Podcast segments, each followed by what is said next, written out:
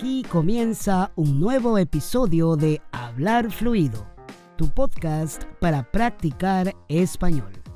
Yo soy Shanir, tu tutor personal, y voy a ayudarte a practicar español contándote historias sobre la vida cotidiana, el trabajo y la cultura latina, para que descubras cómo hablamos los hispanohablantes en nuestro día a día. Así que, comencemos de una vez. Hola, ¿qué tal? Aquí estamos una semana más en Hablar Fluido. ¿Cómo estás hoy? Por mi lado, hoy te tengo un pequeño relato de mi propia cosecha. Hoy vamos a practicar un poquito sobre el pretérito imperfecto y el pretérito indefinido. Espero te guste este relato. Es una historia de ficción. Ya llevo creando algunas pequeñas historias de mi mente. Y como te expliqué en episodios pasados, las hago cortas porque precisamente esa es la idea de este podcast. Episodios cortos para que sirvan como tu material de estudio del español. Bueno, en realidad no de estudio, sino más bien yo diría de práctica del español. De esta manera, puedes volver a escuchar el episodio cuantas veces quieras a fin de entender todo el vocabulario, frases, las palabras individuales, etc. Y, por supuesto, si hubiera alguna frase o palabra que no estuviera muy clara o que tal vez la pronunciación no te es muy familiar, pues te vas a la transcripción y la lees. ¿Qué te parece? De veras, espero que de esta manera el contenido sea útil. Bueno, entonces, como te digo, hoy tenemos un relato para aprender gramática en contexto. Aquí te dejo con el relato. Luis se encontraba viajando en el tren, cuando de pronto su teléfono celular sonó. Era su novia, quien le tenía una triste noticia. Luis percibió que algo malo estaba pasando y aquella titubeaba demasiado, y él se preparó para lo peor. Después de unos segundos, mientras su novia se armaba de valor, le dijo que su tío había tenido un trágico accidente en su auto. Luis sintió que el mundo se puso de cabeza. Su tío era una persona muy especial. Le había apoyado durante toda su carrera universitaria. Pero sobre todo, el tío era como un padre para él. Ni corto ni perezoso, Luis se bajó del tren en la próxima parada y abordó el tren de retorno a la ciudad. Empezó a llamar a muchas personas, incluidas su novia, su tía, la esposa del tío, y a varios otros contactos importantes. Luis era un hombre muy organizado y tenía una red de contactos bastante útiles que le ayudaban a resolver muchos asuntos de su vida.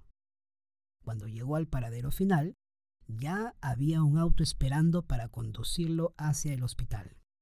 Era un buen amigo que siempre acudía cuando él tenía emergencias. Durante el recorrido al hospital, Luis se mantenía sereno y con la esperanza de ver a su tío consciente. José, el amigo que manejaba el auto, se esforzaba por tranquilizarlo con palabras de ánimo y esperanza. Luis solo escuchaba y no hablaba mucho solo se mantenía pensativo. Recordaba los bellos momentos de su niñez cuando su tío lo llevaba al colegio o cuando asistía con él al estadio para ver jugar a su equipo de fútbol favorito. Luis perdió a sus padres en un trágico accidente de automóvil cuando tenía siete años. Fue un evento traumático que le costó muchos años superar. Ahora una situación similar le sucedía a su tío querido. Por esa razón necesitaba estar con el tío y no dejarlo ni un solo instante. Siempre hubo una conexión especial entre los dos. El tío nunca tuvo hijos, su esposa era estéril, así que Luis se convirtió en su hijo predilecto. El auto se estacionó en la entrada del hospital y Luis salió corriendo, dirigiéndose al elevador que lo llevaría al área de hospitalización. Mientras corría, su corazón palpitaba muy fuerte. Se hizo espacio entre la gente en los pasillos del hospital y finalmente llegó a la habitación. Allí estaba la tía Carmen, su esposa. Ella le comentó que su condición era estable. Le informó que a causa del accidente se había roto una pierna y cinco costillas, y en ese momento el tío dormía. Luis estaba por salir de la habitación cuando escuchó una voz débil que le llamaba por su nombre. Luis volteó inmediatamente y se acercó a la cama. El tío sonrió. Luis le dio un beso en la frente y le dijo, Aquí estoy, tío. Aquí estoy. Bien, eso es todo. ¿Qué te pareció la historia?